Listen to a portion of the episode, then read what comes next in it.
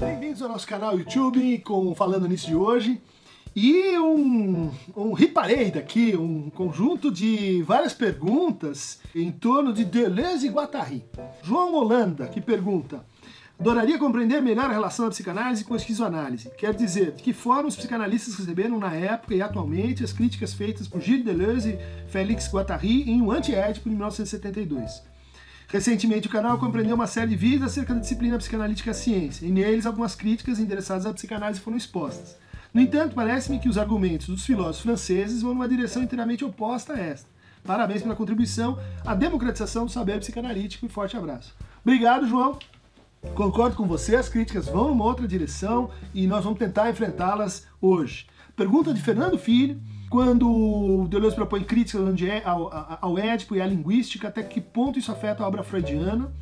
Pergunta também de Jonas Maffei, Parabéns pela série, esclarecedora, contribuição de Guattari para a psicanálise. Pergunta de Juliana Soli, poderia falar das contribuições de Deleuze e Guattari. Pergunta de Fer Frederico Marx, é, que eu vou incluir nessa série porque ele pergunta se o horror é um incesto universal, é algo cultural e circunstancial. Gente, essa vai ser uma, uma viagem longa. De fato, esse é um debate é, aberto, contemporâneo, Guattari também, mas principalmente Deleuze, são uh, interlocutores de, de primeiro nível, de primeira ordem para para a psicanálise, particularmente para a psicanálise de extração lacaniana. Né? Lembrando que o Guattari foi aluno Lacan, foi supervisionando Lacan, trabalhou eh, uma experiência com uh, com o acolhimento de eh, pessoas com sofrimento mental, num castelo, né, uma experiência experimental muito interessante lá na França, junto com Jean Henry, eh, fez parte do movimento institucionalista francês, tem uma relação assim direta, portanto, com a reforma psiquiátrica também no Brasil. E Gilles Deleuze uh, frequentava os seminários Lacan, vários trabalhos do Deleuze têm o Lacan como um dos seus interlocutores, e a psicanálise, principalmente no começo da obra, é, é é uma figura assim decisiva, importante para a esquizoanálise, que é essa proposta que os dois eh, vão engendrar e que hoje está presente em lugares eh, diferentes do, do, do, Brasil, como a proposta de, de acolhimento, de uh, escuta do sofrimento mental. Né? Então eu gostaria de sintetizar essa conversa extensa, intricada, eh, em cinco críticas que Deleuze uh, e Guattari colocam principalmente em O Antiédipo, né, é a psicanálise. Primeira crítica é, diz respeito ao conceito de pulsão de morte. No entender eh, desses autores, a pulsão de morte eh, em Freud, ela compreenderia um entendimento equivocado ou um entendimento uh, kantiano, portanto limitado, do que vem a ser a repetição. Né? Uh, para o Deleuze, a repetição freudiana seria uma, uma repetição que estaria baseada numa premissa que ele não consegue aceitar, e tem bons, boas razões contra isso, né? É, que é a premissa de que a gente passa da oposição, do dualismo, né? É, para então um regime de conflito permanente e necessário. Então, essa é a primeira crítica. A segunda crítica é, que decorre um pouco dessa é contra o biologismo freudiano. No fundo, esse entendimento de repetição, que é o conceito que o Deleuze vai estudar no seu trabalho assim é, até hoje assim atualíssimo, muito importante para entender o conceito de repetição, que é a sua, sua tese de doutorado, né? diferença e repetição. E ele vai então dizer que com esse entendimento de repetição, o Freud só pode pensar o mundo da vida a partir uh, de uma matriz mecanicista, de uma matriz de causalidade dualista. Né? Entre a mente e o corpo existiria uma espécie de abismo, e essa seria a matriz das, dos diferentes desdobramentos, e essa seria a matriz de um certo biologismo freudiano que não faz jus ao que para o Deleuze é tão importante, que é uma noção de vida própria e compatível com um certo vitalismo. O reconhecimento de que a vida ela é talvez uma, uma substância anterior ou uma substância com propriedades inerentes, uma substância que não deve ser reduzida é, a um corpo de um lado e uma mente de outro. Né? Quer dizer, a colocação cartesiana do problema. O terceiro, a terceira crítica, então, do Deleuze à, à psicanálise é de que isso implicaria uma teoria específica do conflito psíquico e, consequentemente, uma teoria específica de como é que se dá o tratamento, o tratamento do conflito. Né? Se o conflito ele é, ele é originário, se o conflito ele é, é, baseado numa ontologia dualista, ele no fundo não teria cura, ele não teria, não teria solução, ele não teria como, ele não teria como, como sair disso. E essa conflitiva eh, levaria a psicanálise a se alinhar com um certo pensamento político, por exemplo, né, cuja matriz é a guerra, cuja matriz é o antagonismo. Eh, isso levaria à ideia de que a experiência da transferência ela tem uma, uma estrutura que é o conflito. Por isso ela tem uma estrutura dialética. Né? Ela pensa a solução uh, dos impasses de alienação como um movimento de reconhecimento, porque uh, o que no fundo transforma as nossas alienações e, portanto, os nossos sintomas e, portanto, os nossos modos de, de sofrimento são, assim, soluções, são soluções dialéticas, são integrações simbólicas e atos de subjetivação. É assim que, por exemplo, Lacan vai pensar a estrutura do tratamento. Né? O momento da transferência e o momento da interpretação. O que, que faz a interpretação? Ela dialetiza os conflitos narrados ao articulá-los com a realidade da transferência. Né? Ao dizer e fazer experimentar ao paciente que aquilo sobre o qual ele fala é também aquilo que ele encena e aquilo que ele encena é passível de modificação é passível de ser escutado de outra forma, é passível de ser pontuado de outra maneira, é possível de ser transformado. É por isso que naquela relação a gente transforma aquilo que veio antes, o passado e a história de alguém, e também o seu futuro, o seu destino possível, dado um determinado estado de coisas. Bom, para Deleuze e Guattari, esse entendimento, então, que vai do conflito para a dialética, ele é não necessário, ele é equívoco, ele nos uh, colocaria diante de um problema, é, vamos dizer assim, que, é um, que seria uma falsa solução, que é, quarto ponto da crítica uh, de Deleuze à psicanálise, que é o patos da negatividade. Então, a psicanálise ela incorreria num certo entendimento do que vem a ser o trágico. O trágico como como uh, resignação, do trágico como uh, um limite do qual a gente não pode ultrapassar, o trágico como pessimismo, o trágico como conformismo. Isso tudo então faria uh, da psicanálise uma espécie de ideologia da, da, da conformação com, os nossos, uh, com as nossas impossibilidades, com os nossos fracassos, com os nossos limites, mas não daria para a psicanálise a força e o ímpeto de nos ligar com uma transformação mais radical, uma transformação mais forte, com uma ação política, com um certo devir transformativo. Esse é o conceito que o Deleuze vai introduzir aí, né? a ideia de devir, eh, em oposição à noção de dialética dos conflitos e à de patos da negatividade. A quinta e última objeção uh, do Deleuze à psicanálise, ela decorre disso e tem que ver, está mais bem exposta em O Antiédipo, né? com a interpretação de que esse conflito ele tem uma orientação e ele tem um momento de entrada no sujeito. Né?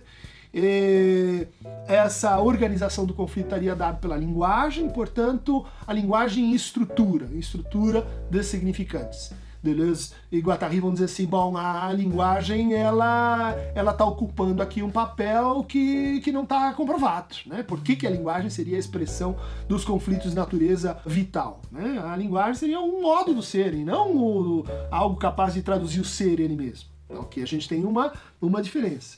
E, subsidiariamente, isso levaria então a psicanálise a, a herdar uma antropologia patriarcalista. A gente entra numa das perguntas aqui, não, mas e o, o, o incesto é um, é um fato universal? Deleuze e Guattari vão dizer que, que assim, pegando Totem e Tabu, Totem e Tabu elaborado por Freud a partir da antropologia darwinista da sua época, relido por Levi-Strauss, que foi relido pelo Lacan, então assim chegamos numa, numa concepção de subjetividade que vai colocar então a paranoia no seu centro, que é, vamos dizer assim, um modo de sofrer fundamentalmente ligado ao pai, ligado ao, ao, ao totem, é, ligado a essa experiência que é a castração, e que isso está, vamos dizer assim, universalizando uma forma de antropologia, que no fundo é particular. Contra isso, os, os vão dizer, olha, existe uma única lei, né, não tem outra, que é ao mesmo tempo universal e não natural. Ou seja, que todas as raças, todos os povos, todas as épocas, em todas as culturas, a gente vai encontrar essa lei, é, que é a lei da interdição do incesto. E, uh, ao mesmo tempo, essa lei ela não está nos nossos genes, ela não, não decorre, ela é uma lei cultural, ela é uma lei que, que tem que ver com, com as relações humanas. Né? E por isso que muda, né? e por isso que se altera esse N-1 do que é interditado. Né? Para alguns, pode ser a relação então entre o mãe e o filho, para outros povos, pode ser a relação da filha com o pai, para outros povos, pode ser a relação com o sobrinho, para outros povos, pode ser a relação com o neto. Enfim, o fato não diz respeito à antropologia da família uh, patriarcal vitoriana virada do século. É um fato estrutural, ou seja, em todas as culturas a gente tem uma lei que chama-se exogamia. Você precisa casar-se com uh, alguém que está fora da sua clã ou alguém que está fora da sua linhagem e, portanto, está ligado ao mesmo nome, né? o nome do totem. Essa antropologia ela é fortemente criticada, então, pelo Deleuze e Guattari, porque ela, não porque ela esteja completamente equivocada, mas porque ela, ela seria uma espécie de ideologia ela generaliza aquilo que é particular. Ela hum, contém um certo entendimento de linguagem, ela contém um certo entendimento de natureza, ela contém um certo entendimento de relação entre a mente e o corpo, que no final uh, está sendo então criticada pelo Deleuze e Guattari. Rapidamente vou, vou tentar apresentar o que seria assim, uma, uma resposta possível para cada um desses tópicos, eh, mais para fomentar o começo da discussão do que para encerrar. Né? Então, com relação à pulsão de morte, eh, muitos leitores do Deleuze e Guattari vão, uh, uh, Édipo, vão dizer, olha, escuta, essa, essa sua crítica, ela está baseada no seu espinosismo, né? no fato de você trazer lá do Spinoza essa ideia presente no primeiro tópico, né, da ética demonstrada da maneira dos geômetras, e o fundamento né, do pensamento spinoziano, que é a substância é anterior às suas afecções. Então a substância é Deus, a substância é a natureza, a substância é anterior às suas duas uh, afecções. Uma afecção o corpo, outra afecção mente. Por isso, uh, Spinoza é um monista contra Descartes, que seria assim um dualista. E o que ele está tentando então objetar é sejamos monistas, sejamos então partidários de que a substância ela vem antes da, da, da, das suas afecções. Bom, essa essa tese eh, que nos vai le levar a uma espécie assim de, de, teoria geral das ligações entre, entre as, as coisas, os seres, os entes, é, que vai é, pensar é, a causalidade fora do conflito, né, fora da oposição, ela implica um certo materialismo frágil. Né? Eu recomendo a vocês a crítica que Adrian Johnston faz a, a esse ponto em particular no seu magistral Adventures in Transcendental Materialism onde ele pega então os elementos que mostram como isso é totalmente indemonstrado. Né? Isso é, um, é uma petição de princípio. Por que, que a substância seria anterior aos seus aos seus, uh, às suas afecções, né? E daí como é que a gente explica então que, que exista, que a gente experimente uma, uma qual a origem do conflito, né? Qual a origem da oposição? Qual a origem da contradição, né? eles seriam apenas assim representações mentais? Eh, como é que a gente vai poder então pôr em prática isso? Que é um dos programas do Deleuze, né? A reversão do platonismo, uma virada para o empirismo transcendental. Né? Quer dizer, no final, o empirismo transcendental do Deleuze ele é um pouco materialista. Né? Apesar de apelar para fontes como Hume, apelar, apesar de apelar para fontes como Spinoza, e ele acaba nos envolvendo numa, numa, numa espécie de discurso de uma natureza reencantada, né? de uma harmonia uh, pré-estabelecida, a unidade das coisas, e que tem uh, evidentes vulnerabilidades uh, políticas. A ideia, passando agora para o segundo tópico, né, de que seria possível então pensar uma subjetividade fora do conflito, né, uma subjetividade que não fosse emanada, constituída né, e organizada em estruturas de conflito, ela também tem algumas objeções técnicas a isso, né? expostas, por exemplo, em uma, minha amiga Monique David Menard, em Deleuze e a Psicanálise, podem ler, é, ela mostra como, como no fundo Deleuze ela fez um compacto né, de Kant com Hegel, com Freud, mostrando que o problema da, da oposição uh, em Kant foi lido pelo, pelo Deleuze como similar à, à, à contradição. Né? Isso foi um, é um erro técnico. Né? Ele leu uma tradução do Hegel na Ciência da Lógica em 63, se não me engano, que, que, que fez a tradução errada e que, portanto, a crítica que ele faz do conflito psíquico, ela não respeita a diferença entre uma coisa é oposição, outra coisa é conflito e a terceira coisa é contradição. Só a contradição tem valência ontológica, a oposição não tem. Né? Isso uh, matiza um pouco as, a, essa objeção do, do Deleuze. O patos do negativo é, é uma uma temática que me parece muito, muito interessante de rever, porque implicaria um debate aí aberto com, uh, com qual tipo de infinito a gente precisa. Né? Qual tipo de relação entre a finitude e a infinitude é realmente mais interessante para a nossa época. Né? Então a gente lembra que o, o Deleuze está às voltas uh, com a, a, crítica da negatividade porque ele quer tirar a gente da, do que de uma certa passividade ideológica, um certo conformismo. Né? Mas Uh, a ideia de uma atitude mais uh, assim de aceitação e de criação e de criação como expressão ela vai conceder muito pouco espaço para o fato de que, e essa é uma tese forte na psicanálise, o sofrimento é a fonte da, de nossas criações também. O sofrimento, ele, ele não é apenas uma paixão triste que precisa ser assim deixada de lado pela, pela tomada de uma posição de entendimento, né? pela tomada de engajamento mais, mais alegre com a vida. E as paixões tristes elas, elas têm o seu lugar e me parece que seria um erro apostar numa, num patos inteiramente ligado à negatividade, mas a exclusão da negatividade ela tem, ela tem um preço. O quinto e último tópico é o que eu tentei enfrentar, né? A, a, relação da psicanálise, a dependência da psicanálise com uma antropologia estruturalista, totemista. Uh, me parece que essa objeção é muito importante, né? Mas não exatamente e não necessariamente pelos termos em que o Deleuze coloca isso, né? Quer dizer, uma forma de sofrer eminentemente eh, paranoica, né? Então ligada ao pai, portanto ligada ao, ao totemismo acho que a crítica do, do Deleuze é muito importante para a psicanálise porque ela aponta uma outra coisa, que é o neurótico centrismo. Que é, o, que é o fato que a teoria psicanalítica da psicose, eventualmente, ela depende, ela parte de um modelo de subjetividade neurótico.